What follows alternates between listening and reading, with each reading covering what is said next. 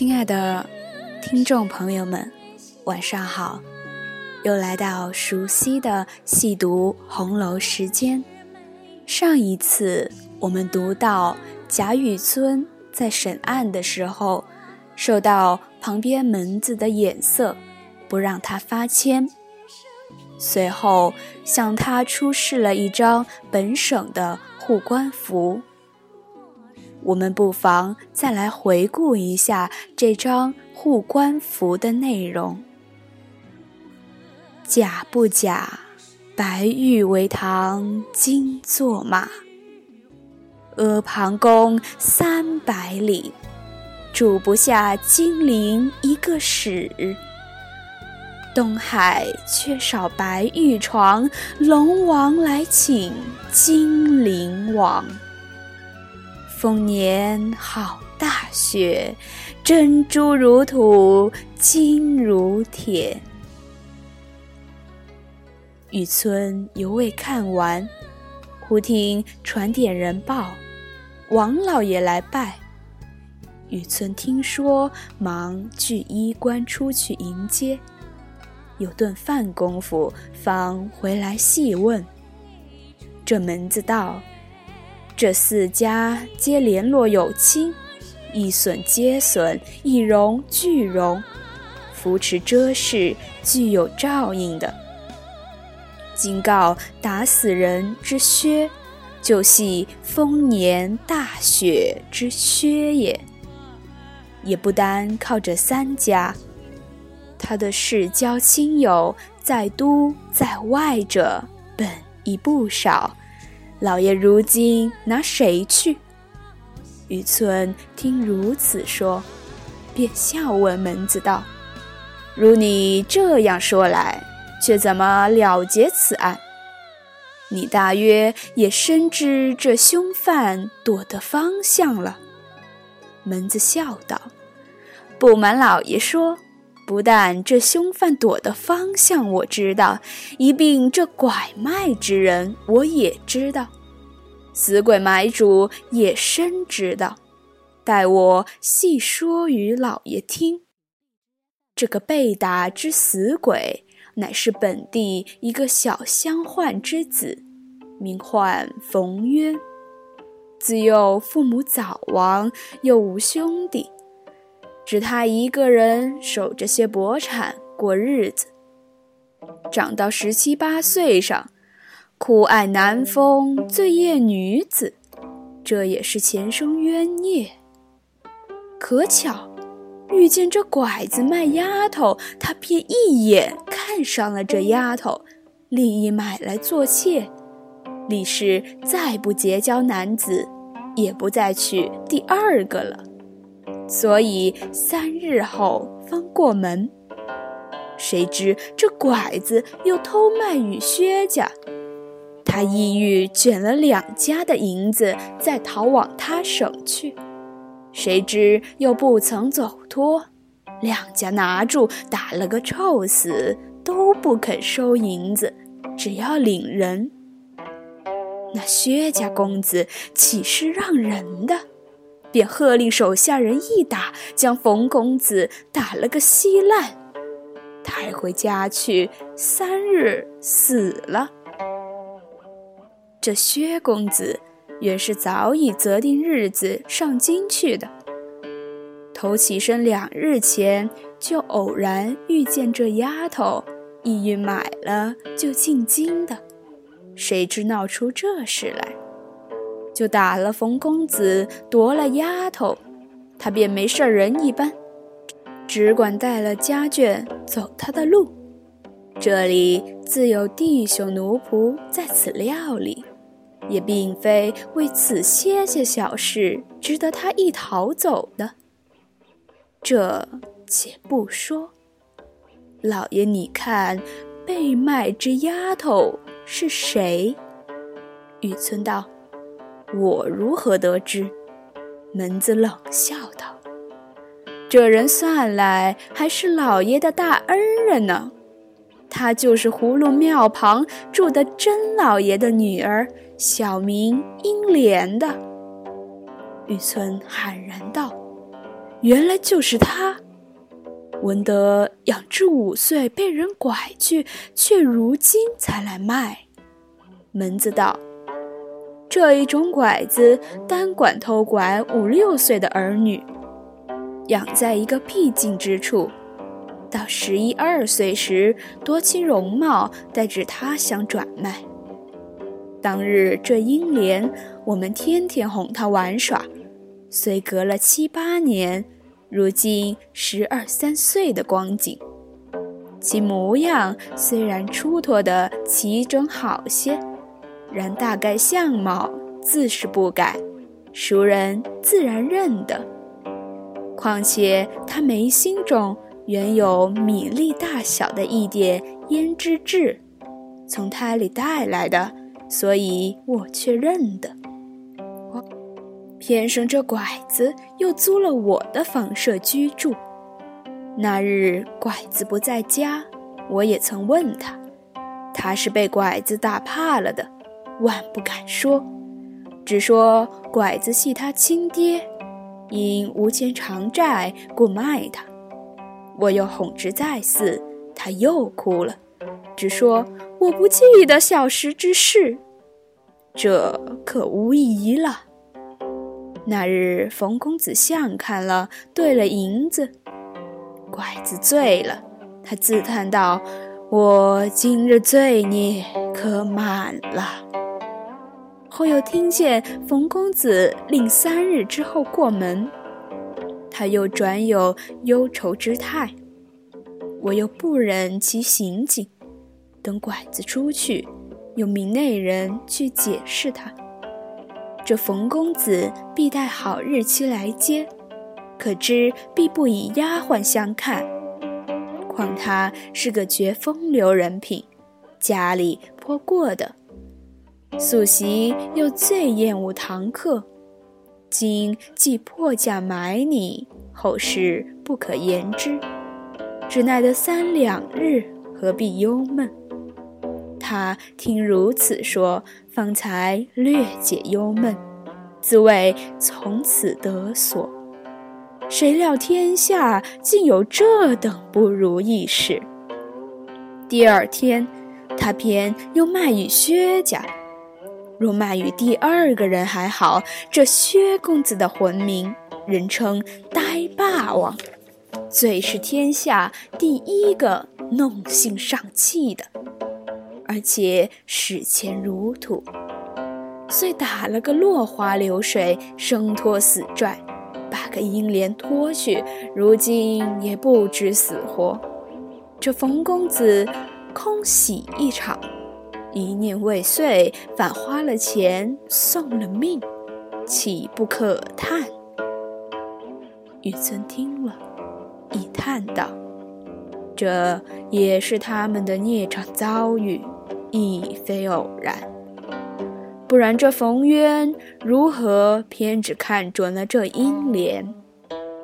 这英莲受了拐子这几年折磨，才得了个头路，且又是个多情的。若能聚合了，倒是件美事。偏又生出这段事来，这薛家总比冯家富贵。想其为人，自然妻妾众多，淫志无度，必不及冯渊定情于一人者。这正是梦幻情缘，恰于一对薄命儿女。且不要议论他，只如今这官司如何剖断才好？门子笑道：“老爷当年何其明智！”今日可反成了个没主意的人了。小的闻得老爷补升此任，以系贾府、王府之力。此薛蟠及贾府之亲，老爷何不顺水推舟，做个整人情，将此案了结，日后也好去见贾府、王府。玉村道：“你说的何尝不是？”但事关人命，望皇上隆恩，岂复委用？时事重生再造，正当担心竭力图报之时，岂可因私而废法？是我实不能忍为者。门子听了，冷笑道：“老爷说的何尝不是大道理？但只是如今世上是行不去的。岂不闻古人有云：‘大丈夫相机而动。’有曰：‘趋吉避凶者为君子。’”依老爷这一说，不但不能报效朝廷，一切自身不保，还要三思为妥。雨村低了半日头，方说道：“依你怎么样？”门子道：“小人已想了一个极好的主意在此。老爷明日坐堂，只管虚张声势。”董文书发签拿人，元凶自然是拿不来的。原告故是定要将薛家族中及奴仆人等拿几个来拷问，小的在暗中调停，令他们报个暴病身亡，令族中及地方上共递一张保成。老爷只说善能扶鸾请仙。堂堂上设下祭坛，令军命人等只管来看。老爷就说：“鸡先批了，死者冯渊与薛蟠原因夙孽相逢，今狭路际遇，原因了结。薛蟠今已得了无名之病，被逢魂追索已死。”其祸皆因拐子某人而起。拐之人原系某乡某姓人士，按法处置于不略及等语。小人暗中嘱咐拐子，令其实招。众人见机仙批语与拐子相符，愚者自然也不虚了。薛家有的是钱。老爷断一千也可，五百也可，与冯家做烧埋之费。那冯家也无有甚要紧的人，不过为的是钱。见有了这个银子，想来也就无话说了。老爷细想此计如何？雨村笑道：“不妥，不妥。”等我再斟酌斟酌，或可压服口声。二人既已，天色已晚，别无话说。至次日坐堂，勾取一应有名人犯，与村详加审问。果见冯家人口稀疏，不过赖此欲多得些烧埋之费。薛家仗势以财，偏不相让，故至颠倒未决。雨村便徇私枉法，胡乱判断了此案。冯家得了许多烧埋银子，也就无甚话说了。雨村断了此案，急忙作书信二封，与贾政并经营节度使王子腾。不过说令生之事已完，不必过虑等语。此事皆由葫芦庙内之沙弥新门子所出。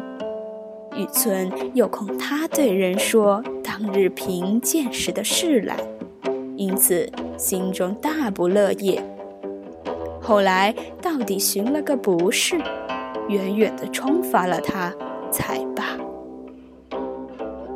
当下说不着雨村，且说那买了英莲打死冯渊的薛公子，亦系金陵人士，本是书香济世之家，只是如今这薛公子幼年丧父，寡母又怜他是个独根孤种，未免溺爱纵容些，遂至老大无成。且家中有百万之富，现领着内弩钱粮，采办杂料。这薛公子，学名薛蟠，表字文起。五岁上就性情奢侈，言语傲慢。虽也上过学，不过略识几个字。终日唯有斗鸡走马、游山玩水而已。虽是皇上，一应经济世事全然不知。不过赖祖父旧日的情分，户部挂虚名，支领钱粮。其余事体，自有伙计、老家人等作办。寡母王氏乃现任经营节度使王子腾之妹，与荣国府贾政的夫人王氏是异母所生的姊妹，今年方四十上下年纪，只有薛蟠一子，还有一女，比薛蟠小两岁，乳名宝钗。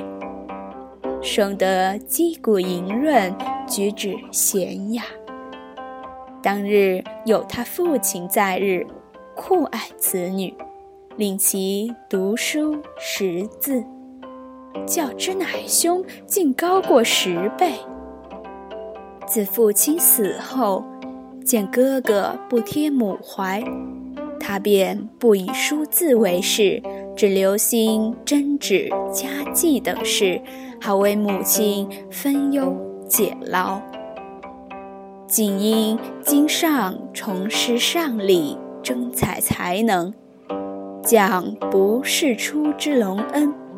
除聘选妃嫔外，凡仕宦名家之女，皆报名答部，以备选为公主、郡主，入学陪侍，称为才人赞善之职。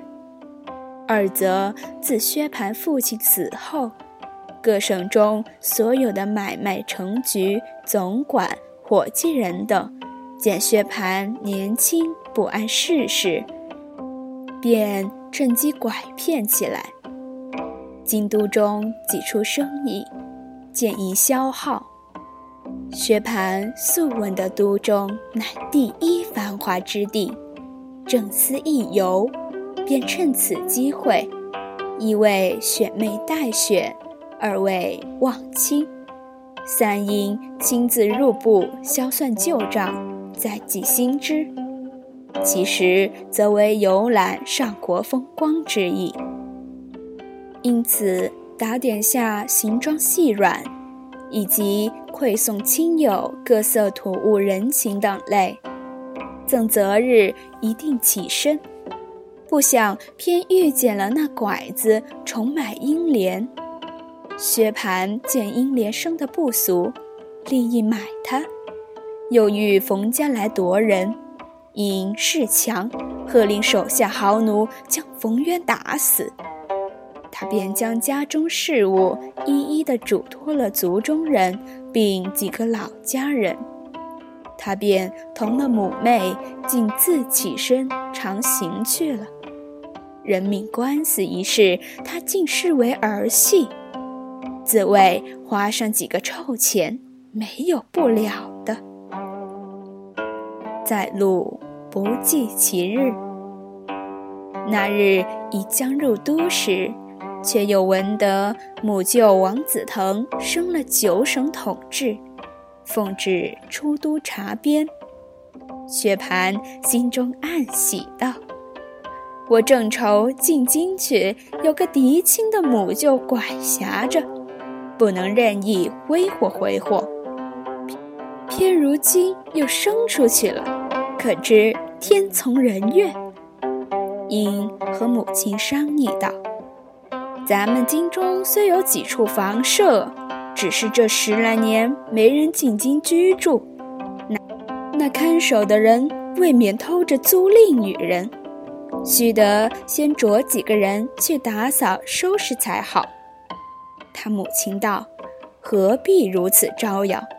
咱们这一进京，原是先拜访亲友，或是在你舅舅家，或是在你姨爹家。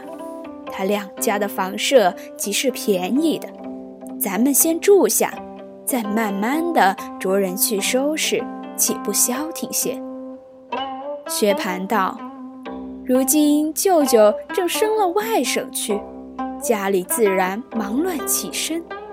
咱们这功夫一窝一拖的奔了去，岂不没眼色？”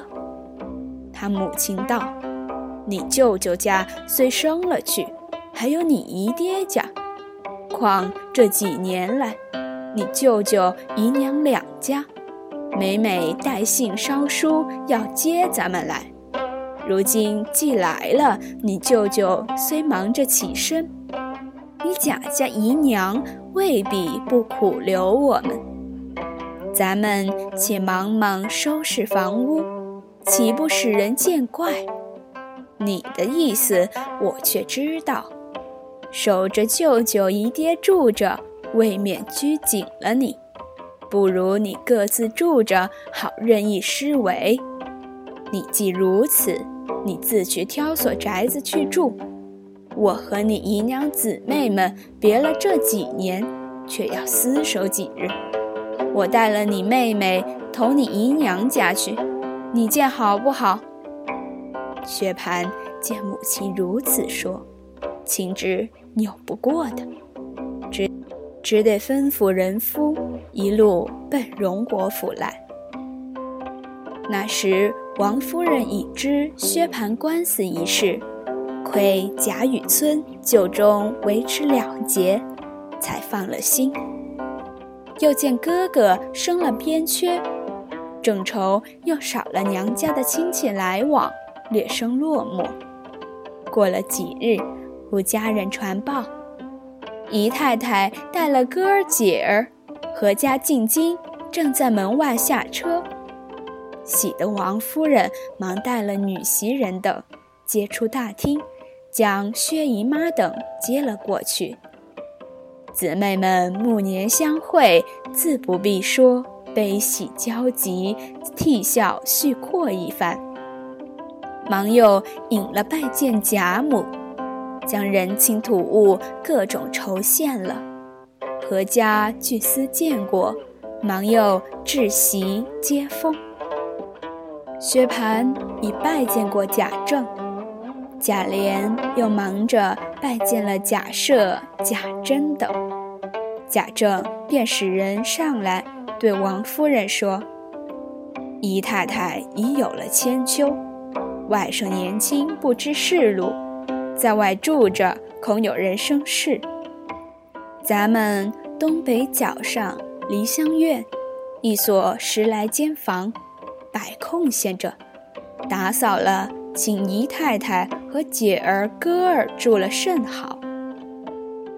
王夫人未及留，贾母也就遣人来说，请姨太太就在这里住下，大家亲密些，等语。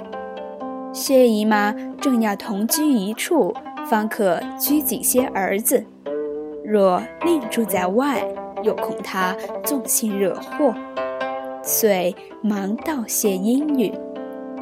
又私与王夫人说明，亦因日费供给一概免却，方是储藏之法。王夫人知他家不难于此，遂亦从其愿。从此后，薛家母子就在这梨香院住了。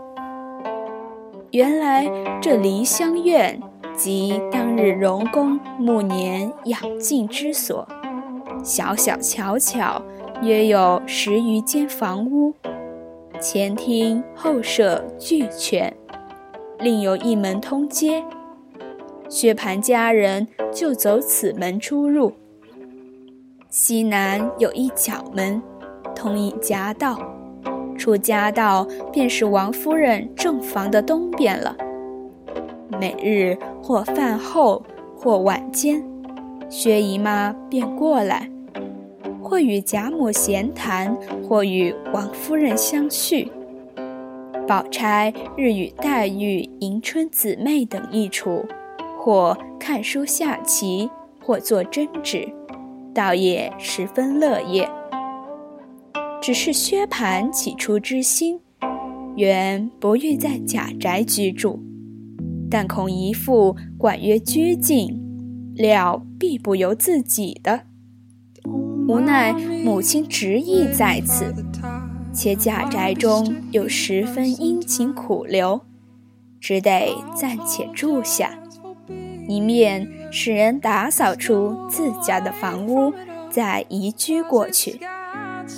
谁知自从在此住了不上一个月的日期，贾宅族中凡有的子侄，俱已认熟了一半。凡是那些纨绔气习者，莫不喜与他来往。今日会酒，明日观花，甚至聚赌嫖娼，渐渐无所不至。引诱的薛蟠比当日更坏了十倍。虽然贾政训子有方，治家有法，一则族大人多。照管不到这些，二则现族长乃是贾珍，彼乃宁府长孙，又现袭职，凡族中事自有他掌管。三则公司冗杂，且素性潇洒，不以俗物为要，每公暇之时，不过看书酌棋而已，于是多不介意。况且这梨香院相隔两层房舍，又有街门另开，任意可以出入，所以这些子弟们尽可以放荡畅怀的闹，因此遂将移居之念渐渐打灭了。即将薛家母子在荣国府寄居等事略已表明。